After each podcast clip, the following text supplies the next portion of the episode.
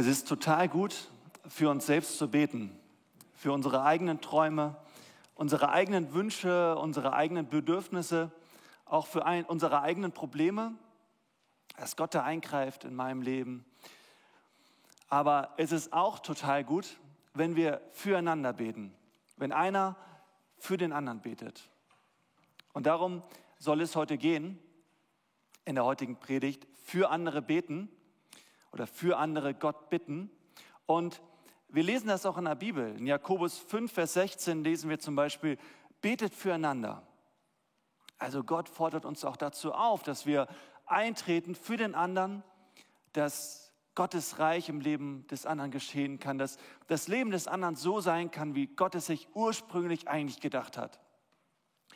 Und ich habe mir mal so einige Bibeltexte und einige Geschichten angeschaut in der Bibel und ich habe euch auch heute einiges mitgebracht. Und als erstes möchte ich euch mal zwei Verheißungen mitgeben, die Gott uns in seinem Wort nennt, die Gott uns verspricht, wenn wir das machen, wenn wir füreinander beten. Zum Beispiel dieser Vers geht so weiter, betet füreinander, damit ihr gesund werdet. Und das fand ich ganz interessant. Also in, in dieser Gemeinde, wo Jakobus war, da gab es anscheinend Fälle, wo Leute für sich selbst gebetet haben und es ist nichts geschehen. Und dann sagt Gott, hey, ja, dann sollen andere kommen und für diese Person beten. Und dann wird Gott etwas tun. Also eine große Verheißung für die Person, für die gebetet wird. Oder was anderes. Ihr kennt, ihr kennt alle diese Geschichte von Hiob, eine sehr bekannte Geschichte aus der Bibel. Und Hiob war einer, der musste wirklich leiden oh, seid froh, dass es euch nicht so geht wie Hiob. Da geht es uns allen gut, im Gegensatz zu dem. Der hatte richtig zu leiden, aber der hatte noch ein paar Freunde. Und das Buch Hiob besteht eigentlich nur daraus, wie Hiob mit seinen Freunden diskutiert und seine Freunde ihm alles an den Kopf werfen, warum es Hiob so schlecht geht. Und ich fand es ganz interessant, an welchem Punkt in der Geschichte von Hiob ein, eine Veränderung eintritt an welchem Punkt es Hiob wieder besser geht. Und da habe ich diesen Vers hier gefunden. Als Hiob für seine Freunde betete, da wendete der Herr für ihn alles zum Guten. Für Hiob alles zum Guten.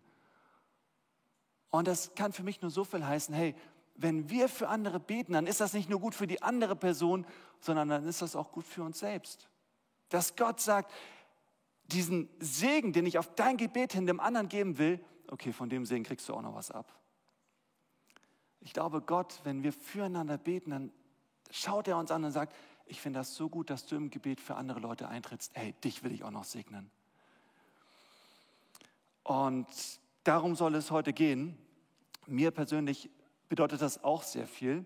Also für mich hat dieses Thema auch eine Bedeutung. Wenn zum Beispiel, es gibt so manche Leute, die kommen vor dem Gottesdienst auf mich zu und sehen dann schon, okay, hier, ich habe hier dieses Headset am, am, am Kopf und fragen dann, bist du heute dran? Wenn ich Ja sage, dann sagen sie, du, ich bete für dich. Und ich muss sagen, wenn mir das passiert ist, vor der Predigt, und Leute für mich beten, ey, ich weiß, dass das nochmal ein besonderer Segen da drauf liegt. Als wenn ich nur morgens dann, bevor ich hierher komme, zu Hause bete und sage, Gott, lass doch, wirke doch bitte wenn andere für mich beten. Und wenn dann Leute sogar noch nach der Predigt, nach dem Gottesdienst auf mich zukommen und sagen, und Silvanus, ich bete auch noch für deine Familie und was, dein Sohn ist gerade ein bisschen krank, ja, für den bete ich auch. Hey, ich weiß, dass Gott diesen Gebet nochmal besonders zuhört, weil nicht nur ich das bin, der für meine Anliegen betet, sondern andere beten für mich. Es ist total schön, wenn andere Leute für uns beten. Oder? Wenn Leute ankommen und sagen, Timmy, was ist gerade los in deinem Leben? Und du erzählst das und du weißt, hey, die Person betet in der Woche für mich. Das ist wunderschön. Und heute soll es darum gehen, dass wir für andere beten. Ich glaube, davon ist christliche Gemeinschaft geprägt. In Galater 6, Vers 1 lesen wir, einer trage des anderen Last, so werdet ihr das Gesetz Christi erfüllen. Also die ganze Last, die du auf den Schultern hast, hey, die musst du nicht alleine tragen, sondern andere tragen mit. Ich finde das immer so schön, wie wir das in unserem jungen Erwachsenenhauskreis machen. Lisa, du weißt das, wie wir das da machen. Wir beten immer am Ende, wenn wir uns mit irgendeinem Thema beschäftigt haben, machen wir nochmal so eine Austauschrunde und fragen, sag mal Leute, was bedrückt euch eigentlich gerade? Wofür können wir beten? Welche Klausur hast du zu schreiben im Studium?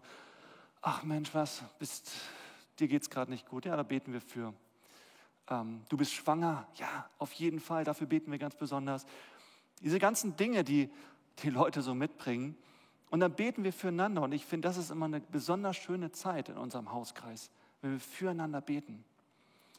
Und ich finde es auch für mich persönlich ziemlich schön. Ich habe so eine bestimmte Gebetspraxis, die wende ich manchmal an am Anfang des Tages. Das ist die 3x3 Gebetspraxis. Ich nehme mir dann, das mache ich, wenn ich jetzt nicht so viel Zeit habe, morgens zu beten, aber sage, ist mir jetzt trotzdem wichtig, dann nehme ich mir so zehn Minuten Zeit fürs Beten. Ich bete die ersten drei Minuten, sage ich Gott einfach nur meinen Dank, wofür ich alles dankbar bin, drücke ihm meine Freude aus. Und in den zweiten drei Minuten bete ich einfach nur für die Anliegen von meiner Familie, von meinen Freunden, von Leuten von euch. Und in den letzten drei Minuten frage ich dann Gott, okay, was ist heute dran? Was ist dein Wille für diesen Tag? Aber diese letzten zwei, die, diese, diese, dieser zweite Teil des Gebets, ich muss euch sagen, das ist ein sehr erfüllender Teil des Gebets, weil ich fühle mich nicht nur mit Gott verbunden, sondern auch mit anderen Menschen. Und es ist sehr befreiend, weil ich mal von mir selbst wegschaue auf andere. In Philippa 2, Vers 4 lesen wir, ein jeder sehe nicht nur auf das Seine, sondern auch auf das, was dem anderen dient. Ich glaube, ich glaube, so funktioniert christliche Gemeinschaft, so funktioniert christliche Gemeinde. Und vor allem auch in Situationen, wo Leute vielleicht den eigenen Glauben verloren haben, dass Gott da noch eingreift. Ey, da muss es andere geben, die für diese Person beten. Es gibt da eine Geschichte in der Bibel, in der Apostelgeschichte. Und da gibt es eine Person, die ihr alle kennt. Und er ist in dieser Situation, ist er eigentlich zu müde, für sich selbst noch zu beten. Er schläft in der Situation, aber am besten, wir lesen uns die Geschichte selber mal durch. Ich habe sie euch mitgebracht. Und ihr kennt ja alle die Apostelgeschichte. In Apostelgeschichte 2, da wird erzählt, wie, welchen, welchen ähm, Erfolg die erste Gemeinde hatte. 3000 Menschen ließen sich an einem Tag taufen und täglich brachte Gott neue Menschen hinzu, die gerettet wurden. Und die Gemeinde in Jerusalem, diese Urgemeinde, fand im ganzen, in der ganzen Stadt Gefallen. Aber ein paar Kapitel später sieht es schon ganz anders aus. Ich lese mal vor. In dieser Zeit ließ König Herodes einige Christen in Jerusalem verhaften und foltern. Also überhaupt nicht schön, da Christ zu sein. Jakobus der Bruder von Johannes wurde enthauptet. Und von Jakobus haben wir schon einige Male gehört. Das war einer der zwölf Jünger Jesu. Und der wurde enthauptet, der wurde den Kopf kürzer gemacht. Welche Tragödie für, für die Gemeinde. Stellt euch das mal vor, das würde uns passieren. Furchtbar. Es wird aber noch schlimmer. Als Herodes merkte, dass er dadurch bei den Juden Ansehen gewann, also alle waren gegen diese Christen, ließ er auch noch Petrus gefangen nehmen, und zwar während des Passafestes. Petrus war der Leiter der damaligen Gemeinde und im Passafest, ein, zwei, vielleicht drei Jahre vorher, ihr erinnert euch, wurde Jesus hingerichtet. Man warf den Apostel Petrus ins Gefängnis. Dort bewachten ihn ununterbrochen vier Soldaten, die alle sechs Stunden abgelöst wurden. Herodes wollte nach dem Passafest Petrus öffentlich den Prozess machen und hinrichten.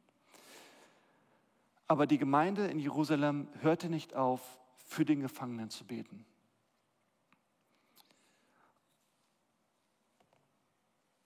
Und wenn wir diese Geschichte so weiterlesen, dann lesen wir davon, dass mitten in der Nacht die Soldaten wach sind, aber Petrus am Schlafen ist. Wie gesagt, er, er, oh, er ist zu K.O., um selber noch zu beten. Und wir lesen davon, dass, dass Gott seinen Engel schickt und dass dieser Engel in die Gefängniszelle reingeht Petrus aufweckt und sagt, hey, wach auf, ich hole dich hier raus. Und Petrus steht auf und weiß nicht, wie ihm geschieht. Und die Gefängnistore öffnen sich von allein und Petrus marschiert ungesehen aus dem Gefängnis hinaus. Am Ende wird nicht Petrus hingerichtet, sondern die Gefängnisaufseher, diese Soldaten werden hingerichtet, weil sie den einfach gehen lassen können. Und was ich aber wirklich interessant finde an dieser Stelle ist, dass Petrus so eine Rettung Gottes erlebt und in, Kapitel, in, in Vers 2 steht, Jakobus wurde enthauptet. Und was ich aber auch interessant finde, ist, dass steht, dass die Gemeinde für Petrus gebetet hat, aber dass da nichts davon steht, dass die Gemeinde für Jakobus gebetet hat. Vielleicht ging es bei Jakobus einfach zu schnell, vielleicht war da keine Zeit, vielleicht wurde die Gefahr nicht gesehen, vielleicht wusste man nicht, dass man für ihn beten soll. Wie wichtig das Gebet an dieser Stelle ist. Ich glaube, für uns ist das so wichtig, aus anderen Menschen einen Petrus zu machen und keinen Jakobus. Dass wir nicht vergessen, für Leute zu beten, sondern dass wir ihn, aus ihnen einen Petrus machen, für den gebetet wird und wo Gott eingreift. Und ich weiß nicht, in welchem Gefängnis sich Menschen befinden, die du vielleicht kennst. Im Gefängnis der Sucht, im Gefängnis der Einsamkeit, im Gefängnis der Schulden, im Gefängnis der depressiven Gefühle. Ich glaube, unsere Aufgabe ist, für diese Menschen zu beten, für sie einzutreten, auch wenn sie nicht mehr die Kraft haben, vielleicht nicht mehr den Glauben, für andere zu beten, sondern ich glaube, unsere Aufgabe ist, dass wir aus diesen Menschen einen Petrus machen und keinen Jakobus bleiben lassen. Es ist so wichtig, dass wir dafür beten, dass Gottes Reich im Leben von anderen Menschen geschieht. In dieser Geschichte, in Apostelgeschichte 12, das war, wie gesagt, die erste Gemeinde, von der auch wir als Gemeinde abstammen. Und ich glaube, wenn die Gemeinde das nicht geschafft hätte, vielleicht würde es uns auch heute nicht geben. Das war Gottes Intention, dass Gottes Reich durch diese Gemeinde entstehen kann. Und das lesen wir ja auch im Vater unser. Dein Reich komme. Im Kadisch heißt es, wovon sich dieses Gebet auch ein bisschen einleitet, in diesem, ableitet, in diesem jüdischen Gebet, dein Reich entstehe in unserem Leben. Und das ist alles wichtig, was wir hier lesen, dass wir Pause machen, dass wir Gott unsere Freude ausstrahlen, dass wir ihm auch unsere Hingabe zeigen, aber in manchen Situationen unseres Lebens ist es besonders wichtig, dass wir zu Gott hingehen und sagen, Gott, was ist da los in unserer Welt? Was ist da los im Leben von anderen Menschen? Dein Reich geschehe. Dein Reich geschehe. Mensch, ich bitte dich darum, ich flehe dich darum an. Und wenn wir uns Jesus angucken, Jesus ist auf diese Welt gekommen, damit Gottes Reich entsteht. Überall, wo Jesus war, ist Reich Gottes entstanden. Die Menschen sind von überall hergekommen, um, um Teil dieses Reiches zu werden. Die wussten, hey, wenn wir zu Jesus gehen, dann gehen unsere Krankheiten weg. Ja, dann werde ich angenommen. Dann werde ich frei. Da werden mir meine Sünden, meine Lasten abgenommen. Jesus, das ist derjenige, wo Gottes Reich entsteht. Und deswegen sind die Menschen von überall hergekommen, um bei Jesus Teil dieses Reiches zu werden. In einer Geschichte, da kommt sogar ein römischer Hauptmann zu Jesus. Ein Centurio, das war ein angesehener Mann, einer, vor dem man Respekt hatte. Das war nicht irgendein römischer Soldat, sondern das war einer mit diesem Römerhelm, wo sogar so ein, so ein rotes Ding da, so eine rote Feder auf dem Kopf war. Also so ein ganz angesehener, ein Centurio, der 100 Legionäre unter sich hatte. Und dieser Mann kommt zu Jesus.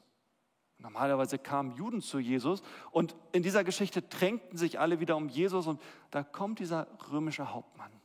Und alle werden sich gefragt haben, mit welchem Anliegen kommt dieser Mann zu Jesus?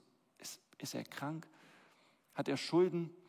Warum kommt dieser Mann zu Jesus? Was läuft in seinem Leben nicht richtig? Aber dieser Mann kommt zu Jesus, wird durchgelassen und er bittet Jesus um seinen Knecht. Er sagt, hey, meinem Knecht geht es nicht gut. Dem geht es gerade richtig schlecht und ich bitte dich, dass du ihn wieder gesund machst. Er bittet für jemand anderen. Und ganz interessant ist das, was Jesus daraufhin sagt. Jesus, als Jesus das hörte, wunderte er sich. Also er war richtig verwundert und sprach zu denen, die ihm nachfolgten, wahrlich, ich sage euch, solchen Glauben habe ich in Israel bei keinem gefunden.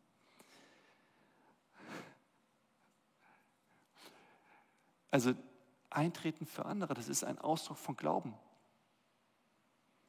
Und ich finde es auch ganz interessant, dass Jesus hier sagt, ich habe ihn nicht gefunden, ich habe danach gesucht, aber ich habe ihn nicht gefunden.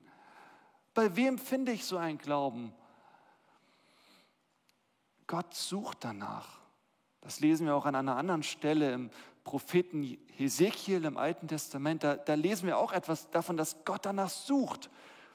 In Hesekiel 22, Vers 30 sagt Gott, ich suchte unter ihnen einen Mann, der die Mauer zumauern und vor mir in den Riss treten könnte für das Land, damit ich es nicht zugrunde richte, aber ich fand keinen. Ist ein bisschen negativ, diese Situation, aber was ich daran interessant finde, ist, dass, dass Gott nach, nach Männern und Frauen sucht, die in den Riss treten können.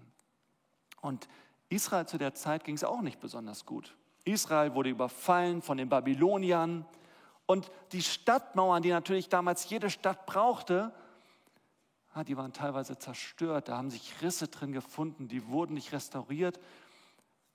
Israel war schutzlos ausgeliefert, nicht nur vor den Babyloniern, die wiederkommen können, sondern auch vor Räuberbanden und vor Leuten, die einfach eindringen und, und, und das Volk noch weiter runter machen.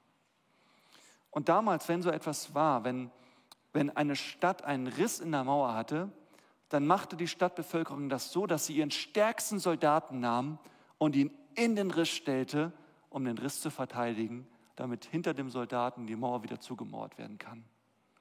Und Gott sagt, nach solchen Leuten suche ich, die für mich in den Riss treten, für das Land, die Gott anflehen, dafür, dass sein Reich entsteht.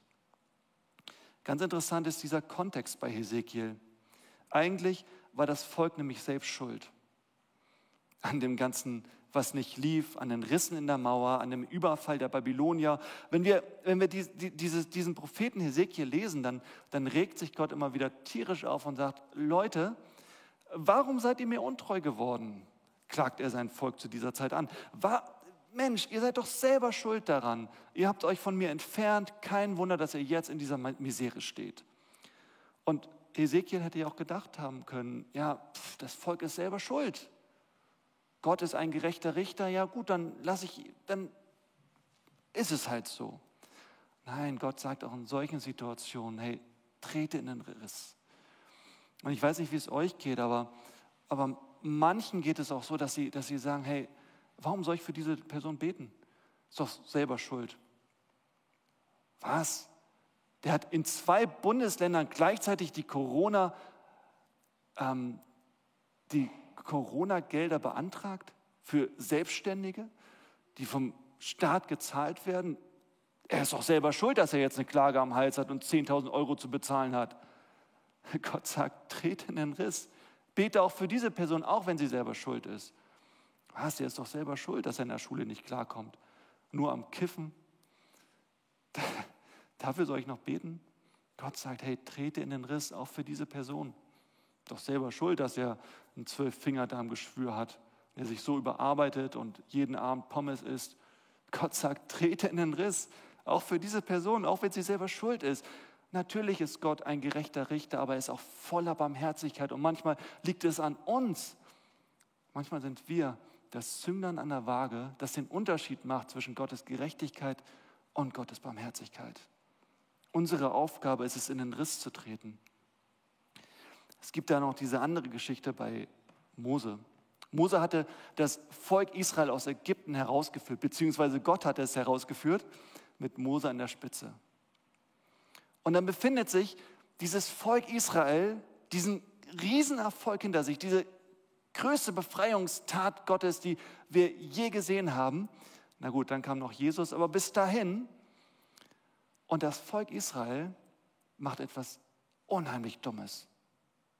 Treibt sich selber hinein in eine richtig blöde Situation. Gott ist bei Gott, ähm, Mose ist bei Gott auf dem Berg, empfängt gerade die zehn Gebote, wirklich eine Sternstunde der Menschheit. Und was macht das Volk? Das Volk baut sich ein goldenes Kalb und tanzt herum und sagt, das ist unser Gott. Und Gott sieht das und sagt zu Mose, hey, weißt du, was dein Volk gerade macht? Und Gott ist richtig, puh, wenn man die Geschichte liest, kann man Angst bekommen vor Gott. Gott ist richtig sauer und sagt, oh, nee, mit dem Volk will ich nichts mehr zu tun haben. Ich werde mein Volk verstoßen. Er sagt noch Schlimmeres. Mose, aus dir und deinen Nachkommen werde ich ein neues Volk machen. Und wie reagiert Mose? Mose erinnert Gott an seine Zusagen. Mose sagt, nein, tu das nicht. Hab Gnade mit diesem Volk. Sei barmherzig. Und, und Gott ändert seine Meinung. Und das finde ich krass. Dass unser Gebet, unser Fürbittegebet Gottes Meinung ändern kann. Manchmal ist unser Gebet für andere das, was den Unterschied macht, das Zünglein an der Waage, das bestimmt zwischen Gottes Gerechtigkeit und Gottes Barmherzigkeit. Also lasst uns barmherzig sein mit anderen und Gott dafür anflehen, dass er einen Unterschied macht im Leben von anderen und eingreift. Wir sind diejenigen, die dieses Vertrauensverhältnis zu dem Vater haben, dieses Vertrauensverhältnis zu Gott, zu dem König, die vor ihn treten können und ihn darum bitten können. In der Geschichte von Josef tut jemand oder soll jemand genau das tun. Josef befindet sich im Gefängnis, ist vergessen, nicht von Gott, aber von anderen Menschen. Und eines Tages kommen der Mundschenk und der Bäcker des Königs, des Pharaos, zu Josef ins Gefängnis. Josef hilft ihnen, deutet ihnen die Träume und nach drei Tagen darf der Mundschenk wieder zum, an den Königshof und wieder die Weine des Pharaos vorkosten. Und er hat ständig freien Zugang zu ihm. Aber was tut er? Bittet er den König darum, sich für, Mose ein, für, für Josef einzusetzen. Josef, der ihm so geholfen hat in dieser Situation, ein leider vergisst der Mundschenk Josef. Und Josef bleibt vergessen im Gefängnis. Ich möchte nicht so, jemand sein wie der Mundschenk. Ich möchte jemand sein, der an andere denkt, der sich auch füreinander einsetzt. Und wenn ich an meine Vergangenheit denke, dann, dann sind da Menschen, die sich für mich eingesetzt haben. Meine Eltern zum Beispiel. Früher konnte ich nicht richtig reden. Und meine Mutter hat für mich gebetet, dass ich richtig reden kann. Im Kindergarten hat mich keiner verstanden. Ich wurde von einer Gruppe in die andere geschickt und ein halbes Jahr vor Einschulung aus dem Kindergarten rausgeworfen, weil es mit mir einfach nicht funktioniert hat. Meine Eltern haben für mich gebetet und Gott hat eingegriffen und einen Unterschied gemacht. Und ich glaube, das liegt daran, weil Menschen für mich gebetet haben. Und ich möchte einfach damit weitermachen. Ich möchte diesen Segen weitertragen und weil Leute sich für mich eingesetzt haben, auch für andere wiederum in den Riss treten. Und ich lade euch alle dazu ein, das auch zu tun. In den Riss zu treten für andere Menschen, für unser Land, für die Situation in unserer Welt. Ich lade euch dazu ein, aus anderen Menschen keinen Jakobus zu machen, sondern einen, einen Petrus zu machen, der umbetet wird. Ich lade euch dazu ein, es so wie Hiob zu erleben, für andere zu beten und selbst diesen Segen zu erleben, der dann auch in euer Leben kommt. Und ich lade euch natürlich auch dazu ein, dieses Buch hier zu lesen. Wer von euch hat es schon? Okay. Ähm, unsere Predigtreihe orientiert sich an diesem Buch hier. Und vielleicht sagen sich jetzt auch manche von euch, ähm, Silvanus, du hast jetzt so viele Geschichten aus der Bibel erzählt und die Bibel erzählt natürlich viele Geschichten, die irgendwie gut, gut darstellen. Aber wo passiert sowas heute noch? Wo passiert sowas heute noch? Dass Gott infolge von unserem Fürbittegebet wirklich etwas verändert. Dass da wirklich Wunder geschehen. Und in diesem Buch steht eine ganz tolle Geschichte drin, die ich sehr gut fand und die ich euch gerne vorlesen möchte. Und ich lese sie jetzt bewusst vor, weil wir natürlich uns auch wünschen, dass ihr euch auch dieses Buch kauft, weil, ihr, weil wir glauben, dass, es, dass ihr wirklich davon profitieren könnt. Und um euch daraus eine Kostprobe zu geben, lese ich jetzt diese Geschichte vor. Also lehnt euch zurück und hört zu.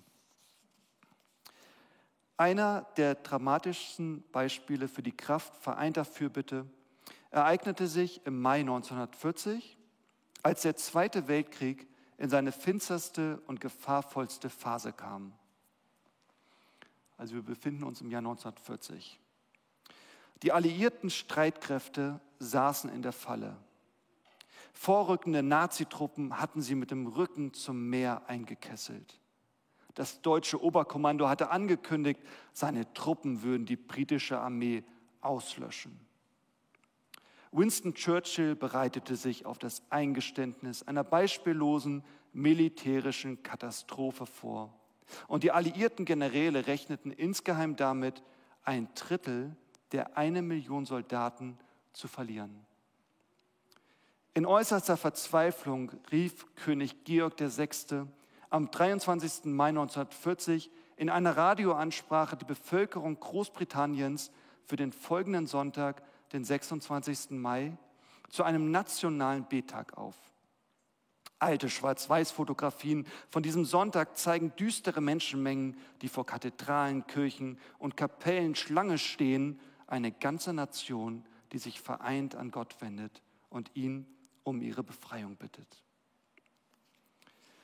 Schon am nächsten Tag machte sich die berühmte Flotte von etwa 860 Schiffen, meist Zivilschiffe, auf den Weg, um den Ärmelkanal zu überqueren und alliierte Soldaten aus ihrer verzweifelten Lage zu retten, in welcher Weise auch immer.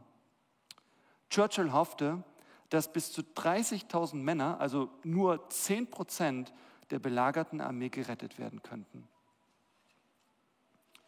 Als die Schiffe Frankreich erreichten, waren sie sehr anfällig für Luftangriffe. Ist ja klar. Auch die zusammengetriebene alliierte Armee hockte geradezu wie eine Zielscheibe am Strand von Dünkirchen. Doch es kam zu ungewöhnlichen Stürmen, die das europäische Festland so heftig erschütterten, dass die Luftwaffe der Nazis am Boden bleiben musste und nicht mehr angreifen konnte. Inzwischen hatte Hitler seinen Bodentruppen unerklärlicherweise einen, einen Marschstopp befohlen. Drei Tage lang bewegten sie sich nicht. Hitlers Generäle waren richtig wütend und Militärhistoriker staunen bis heute über diesen klaren taktischen Fehler.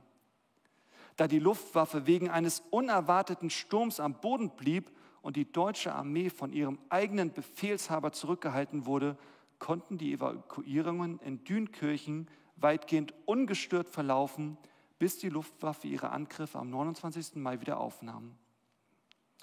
Am Mittwoch, drei Tage nach dem nationalen Bettag, herrschte auf dem Ärmelkanal eine außergewöhnliche Windstille, ein deutlicher Kontrast zu den Stürmen des Vortages. Diese Ruhe war genau die günstige Voraussetzung, die die überladenen Boote der Alliierten nun für ihre heikle Rückfahrt nach England brauchten. Als die deutsche Armee schließlich wieder zum Angriff überging, waren über 338.000 Männer gerettet worden, zehnmal so viele wie erwartet, darunter 140.000 französische, belgische, niederländische und polnische Soldaten. Und zwei Wochen später gab es dann nochmal einen nationalen Betag, diesmal um Gott für seine Hilfe und seine Erhörung dieses Gebetes zu danken. Ihr habt jetzt super viele Geschichten gehört in dieser Predigt und ich hoffe, ihr fühlt euch motiviert, das jetzt auch zu tun, auch für andere zu beten. Und ich wünsche euch und bete auch für euch, dass, dass ihr in ein paar Monaten, in ein, zwei oder drei Jahren dann auch selbst solche Geschichten zu erzählen habt, wie Gott im Leben anderer eingegriffen hat und auch in eurem. Amen. Eingeladen habe ich euch jetzt schon, das wirklich zu tun und das zu erleben und diesen Unterschied zu machen, dieses Zünglein an der Waage zu sein, damit Gott eingreift. Tut das gerne und besorgt auch, euch auch gerne dieses Buch und, und lest es und macht euch Gedanken und probiert es aus und seht, wie Gott eingreift in eurem Leben. Ich wünsche euch, dass er das tut. Ich hatte auch darüber gesprochen, dass Gott auch Gemeinde bewusst eingesetzt hat, damit wir füreinander beten, damit niemand seine Last alleine tragen muss. Und falls du neu hier bist und vielleicht neu in Hamburg oder noch nicht so eine Gemeinde hast, noch nicht dazugehörst, lade ich dich ein, dazuzukommen, mitzubeten für andere und zu erleben, wie auch andere für dich beten. Und nicht nur zu beten, sondern dass wir auch füreinander da sind. Hier als Gemeinschaft, als ein Teil von Gottes Reich in dieser Welt. Und vielleicht hörst du das jetzt auch alles zum ersten Mal mit Jesus und sagst, das ist mir neu. Wer ist dieser Jesus? lade dich ein, ihn kennenzulernen, Ja zu sagen zu ihm, zu sagen, Jesus, ich will mit dir leben. Ich gebe dir mein Leben. Ich starte diesen Versuch mit dir, wenn es dich wirklich gibt. Wenn du wirklich von den Toten auferstanden bist, dann zeig dich in meinem Leben. Ich möchte jetzt zum Ende dieses Gottesdienstes noch einmal für euch beten, dass Gott euch segnet in der nächsten Woche und euch den Segen zusprechen. Steht doch einmal alle zum Segen auf. Und nach dem Segen, ihr, die hier im Raum seid, bleibt bei dem war noch hier, dann gibt es noch ein paar Ansagen von mir. Lieber Vater im Himmel, ich danke dir, dass wir mit allem zu dir kommen dürfen. Dass dir kein Anliegen zu klein ist und dass dir kein Anliegen zu groß ist. So wie Tanja gesagt hat, du hast die Kraft, alles zu verändern. Und Jesus, ich bitte dich jetzt für jeden, der hier ist, für jeden, der zuhört, für jeden in dieser Gemeinde, dass, dass du ihn segnest, dass du sie segnest. Bitte bewahre uns, schenk, dass dein Schutz um uns ist.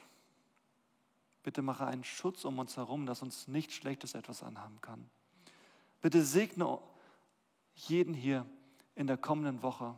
Schenk das, dass jeder, dass jede deinen Segen sehen darf, deine Nähe spüren darf, erleben darf, wie du ihn und sie durch den Tag leitest. Immer wieder neue Kraft und neue Freude gibst. Gott, bitte schenk uns diesen Segen. Halt dich nicht raus aus unserem Leben, sondern, sondern zeig dich in unserem Leben. Und der Friede Gottes, der höher ist als alle Vernunft, der bewahre eure Herzen und Sinne in Jesus Christus, unserem Herrn. Amen.